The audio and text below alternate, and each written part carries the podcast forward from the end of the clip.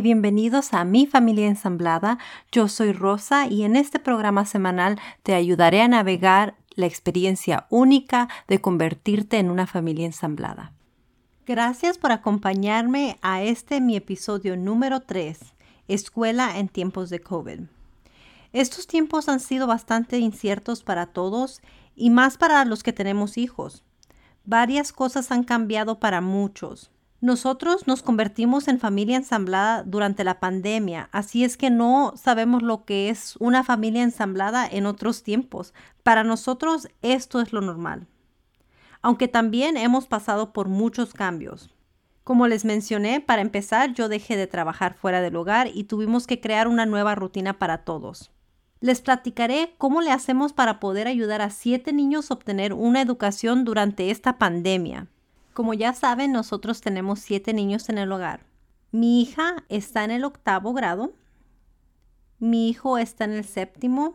Tenemos dos en quinto, uno en cuarto. Mi niña está en tercero y el más pequeñito de la familia está en primero.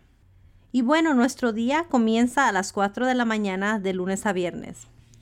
Jason se levanta en cuanto suena su alarma me hace el café y luego me despierta con un beso como a eso de las cuatro y media, porque a mí me gusta quedarme en cama un ratito más. Después de eso, usualmente como a las 5 de la mañana empezamos a hacer ejercicio. Nos gusta hacer ejercicio tres o cuatro veces a la semana. A mí me gustaría hacerlo más como cinco veces a la semana, pero casi siempre estoy tan cansada que no me da la energía para hacerlo. Terminamos nuestro ejercicio como a eso de las 5.45 y Jason se va y se alista para irse a trabajar mientras yo le preparo su almuerzo que él se lleva al trabajo. Cuando él se va, trato de meterme a bañar casi inmediatamente porque los niños aún no se despiertan y limpio un poquito la casa y como a eso de las siete y media ellos se van despertando. Los niños se van despertando uno a uno usualmente hay veces que se me despiertan todos al mismo tiempo y como a eso de las 8 de la mañana ya les estoy sirviendo el desayuno. Después de eso se ponen a limpiar un poco lo que dejaron del día anterior, y yo me pongo a limpiar la cocina después de haberles preparado el desayuno. Y a eso de las 9 se alistan para empezar las clases. Las clases empiezan a las 9 y media de la mañana. Una vez las clases empiezan, yo tengo la oportunidad de sentarme un rato y trabajar en mi computadora o me pongo a leer un poco y la hora del almuerzo es a las once y media, así es que para las 10.45 ya estoy preparándoles el almuerzo mientras ellos siguen en su computadora. Almuerzan y luego salen a jugar un rato. Yo trato de almorzar junto con ellos para pasar un poquito de tiempo y conectar con ellos y platicar un poco. A eso de las 2 de la tarde les toca una pequeña merienda, así es que me toca ir a la cocina de nuevo y prepararles algo rápidamente, algo saludable ellos terminan su trabajo asignado para ese día a eso de las tres y media de la tarde y me entregan sus computadoras para que yo verifique que su trabajo fue hecho por ellos. Suena fácil, ¿cierto? Pero pues no, no lo es y ha sido un proceso que hemos aprendido a llevar. Y es por eso que les platicaré las cosas que intentamos al principio, si nos funcionaron, si no nos funcionaron y qué es lo que hacemos ahora. Bueno, pues al principio cuando empezaron la escuela virtual, yo les revisaba el trabajo cada vez que les, les, asignaban algo y lo terminaban, pero eso no funcionó porque era mucho trabajo para mí intentar revisar siete o seis diferentes niños cada vez que hacían una tarea. Así es que lo que hacemos ahora es revisar el trabajo de la escuela de ese día al final del día y reviso todo lo que hicieron cada uno de ellos ese día como a las tres y media de la tarde, no más tardar. También yo los despertaba bastante temprano, casi junto conmigo, pero eso no funcionó porque primero que nada yo no tenía el tiempo que necesitaba para mí y luego eh, tenían más tiempo ellos para ensuciar la casa y ahora ellos se despiertan solos y ya saben sus responsabilidades y no tienen todo ese tiempo para andar brincando de un lado para otro. También yo antes los dejaba ver la televisión antes de que comenzaran las clases, pero eso no funcionó porque se la pasaban peleando por lo que querían ver y no se ponían de acuerdo.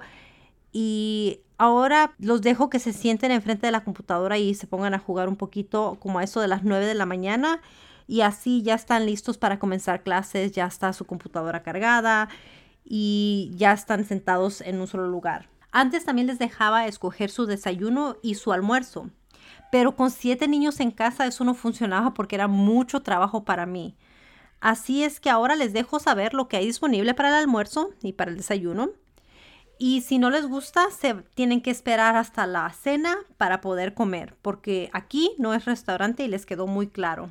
Antes les daba las consecuencias que a mí me parecían que funcionarían para lo que hacían, pero eso no funcionaba porque era mucho trabajo para mí y me lo discutían. Ahora tenemos lo que nosotros le llamamos un contrato ellos tienen claramente ahí por escrito nuestros estándares y las consecuencias. En nuestro hogar no nos gusta usar la palabra expectativas por varias razones y después hablaremos un poco sobre eso. Las consecuencias que les damos son diferentes dependiendo hasta dónde llegue su mal comportamiento. Por ejemplo, si interrumpen su videollamada por estar platicando o por estar eh, siendo un poco irrespetuosos, primero se les da un aviso y eso está escrito en el contrato. Segunda vez, se les quita el derecho a postre. La tercera vez, les quitamos su dólar ganado ese día. Les explicaré brevemente lo del dólar en un momento. Quiero hacer un episodio enfocado especialmente en cómo le hacemos para enseñarles a manejar su dinero desde pequeños, pero ahorita les explicaré lo del dólar. Después de esas faltas, les quitamos 15 minutos de su tiempo de videojuegos. Y si no terminan su trabajo, se les quita todo el día de videojuegos. Lo que sí no es tolerable en nuestro hogar son los golpes. Si alguno le pega al otro, automáticamente les quitamos una semana de videojuegos. En nuestro hogar durante la semana solo juegan dos horas de videojuegos al día. Y esas son por varias razones. Siento que ellos ya pasan suficiente tiempo enfrente de una pantalla por lo de la escuela virtual y no tienen suficiente actividad física. También siento que los niños ya no quieren pasar mucho tiempo con nosotros porque se la pasan pegados en sus juegos y siento también que les afecta en su crecimiento, así es que tratamos de limitar ese tiempo que se la pasan enfrente de las pantallas. Siento que una de las ventajas que tenemos sobre quitarles tanto tiempo enfrente de la pantalla o de videojuegos, es que siento que eso les motiva a portarse mejor, terminan la tarea y saben exactamente a qué hora pueden empezar a jugar y a qué hora se les quitará el juego. No es una sorpresa. Todos los días es igual, así es que no tiene nada que discutir. No es negociable. Ahora, les explicaré un poquito lo del dólar. Nosotros decidimos darles un dólar al día por terminar su tarea y por buen comportamiento como muestra de agradecimiento de mi parte hacia ellos. Y así también se dan cuenta ellos cómo funciona la vida real. Siento que les motiva mientras también aprenden lecciones valiosas de la vida. Ahora, ¿qué es lo que sucede cuando les toca ir a la casa de los otros padres biológicos? Bueno, al principio, como les dije en el programa anterior, los nenes de él estaban aquí conmigo porque la mamá no pudo cuidarlos. Pero los míos aún se iban con su papá por lo que decidimos que era mejor que recogiera a los niños y los trajera para acá como si estuvieran yendo a la escuela normal. Eso lo decidimos porque para nosotros es muy importante la educación y por parte esa fue la razón por la que dejé de trabajar. Así es que también sabemos que en la casa de ellos no iba a haber algún adulto que los cuidara y no quería que se quedaran tanto tiempo solos. Cuando los niños hablaron con su mamá, ella les dio la excusa de que ellos no podían quedarse con ella porque las clases habían comenzado, cosa que tú y yo sabemos que no es verdad, como les platiqué en el episodio anterior. Pero los niños son muy inteligentes y se dieron cuenta que en realidad las cosas no funcionaban de esa manera y ellos vieron que yo estaba recogiendo a mis hijos de la casa de su papá para traérmelos para acá a hacer tarea y que él aún estaba quedándoselos una semana sí y una semana no.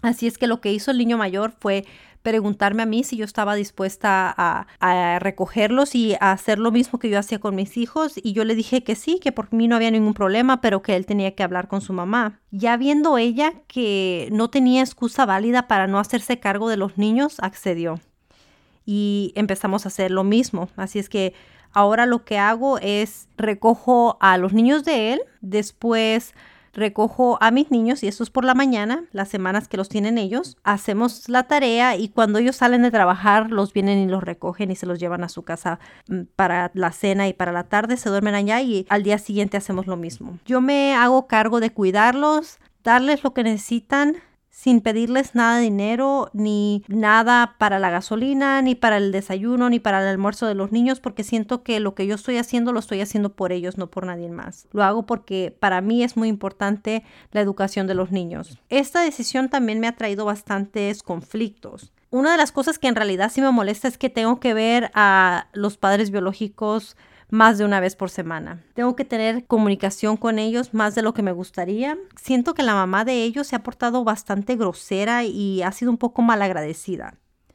Por ejemplo, la vez que estaban de vacaciones para la Navidad, los niños le tocaban a ella por una semana y ella me exigió que yo me hiciera cargo de ellos a pesar de que no era mi semana y los niños no estaban teniendo clases virtuales. También una vez me textió exigiéndome que le dijera a los niños que se bañaran y que se bañaran aquí, cosa que no es parte de mi responsabilidad. Mi responsabilidad es darles esa educación, más no ser niñera. También ella ha sido muy clara diciendo que ella no quiere que trate a los niños como si fueran mis hijos, que ellos no son mis hijos, pero sí quiere darme la responsabilidad o las responsabilidades de una madre de tiempo completo, cosa que en realidad sí me ha molestado. También siento que ella busca cualquier excusa para textear con mi pareja y también me molesta se me hace un poco inapropiado. Pero bueno, es cosa que no puedo controlar y me he dado cuenta que lo que hacen los demás no es algo que yo pueda cambiar. Solo puedo cambiar lo que yo hago.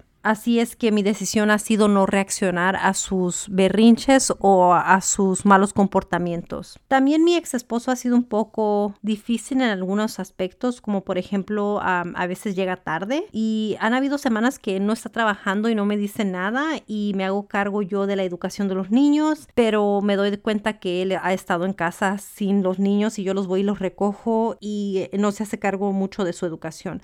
Así es que es un poco frustrante porque siento que no recibo la ayuda que debería de recibir de, de su parte de él. Así es que más que nada los conflictos han sido un poco con los padres biológicos, más no con los niños. Como hay cosas malas que han salido de esta decisión, también hay cosas buenas que han salido de, haber tomado esta decisión. Por ejemplo, que los niños me ven como una figura materna, me tienen más confianza, puedo pasar tiempo con ellos aún en los días que no me tocan. Siento que los niños tienen más respeto hacia mí y he tenido tiempo para educarme y hacer las cosas que me gustan. Tengo la oportunidad de demostrarle a los niños mi amor todos los días y el apoyo que ellos necesitan. Tengo la oportunidad de aprender cosas nuevas y repasar cosas que aprendí en la escuela, pero que se me habían olvidado. Y te preguntarás, ¿qué es lo que sigue? Bueno, aunque es difícil saber lo que sigue por la incertidumbre que existe por lo de COVID, estos son los cambios que han surgido últimamente.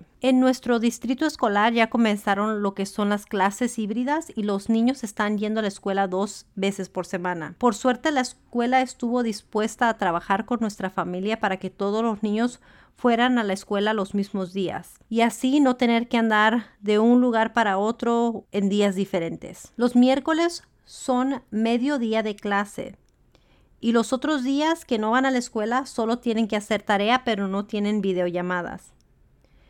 Esto me da tiempo para trabajar desde mi hogar y a ellos les da la oportunidad de pasar más tiempo en la casa de los padres biológicos porque cuando pasan la semana con ellos ya solo los recojo para llevarlos a la escuela en los días de clase y los miércoles, cuando es mediodía de clase, los recojo para revisarles la tarea que hicieron durante la semana. Así es que dos días a la semana se quedan tiempo completo en la casa de los otros padres. La mamá de los niños se mudará a un apartamento más cerca que está eh, por la ruta del autobús, así es que los niños estarán tomando el autobús cuando estén con ella durante los días de escuela para irse a, clases. Así es que ya no los tendré que recoger más. Esa fue una decisión que fue tomada por ella. Sé que no tengo derecho a tomar decisiones sobre los niños mientras ellos están con ella. Así es que si eso es lo que ella quiere y siente que es mejor para los niños, yo estoy de acuerdo. Siento que me duele un poco que ya no los veré a ellos tanto por el hecho de que ella tomó esa decisión, pero siento que el tiempo que los tuve aquí los pude disfrutar. Así es que siento que algo positivo salió del hecho de que estuvieron en escuela virtual durante estos meses y pude conectar más con ellos y pude disfrutarlos más que nunca. Así es que estoy un poco agradecida con la situación. Y aún no sabemos lo que el futuro nos traerá, pero en el mejor de los casos los niños regresarán a las clases regulares después del verano del 2021 y en el peor de los casos, cuando regresen a clases en septiembre, será escuela virtual de nuevo, lo cual no sería lo ideal, pero como ya lo hemos hecho una vez y hemos tenido siento yo que éxito en esta travesía, siento que no nos impactaría tanto eso. Y en realidad me gusta pensar que esto fue una oportunidad que la vida me dio para conocer a cada una de estas criaturas más a fondo y que más que nada esta fue una oportunidad para conocerme a mí misma y un lado de mí que yo no conocía anteriormente. Así es que sabemos que no es la situación ideal para nadie, pero tratamos de verle el lado positivo. Y pues veremos en un futuro lo que sucede. Pero por ahora, gracias por escucharme. No se te olvide suscribirte para que tengas acceso a mi próximo episodio en cuanto sea disponible. También me encantaría ver algún comentario tuyo o un correo electrónico saludándome, contándome tu historia, dándome consejos que me ayudarían demasiado en estos momentos. Gracias. Hasta pronto.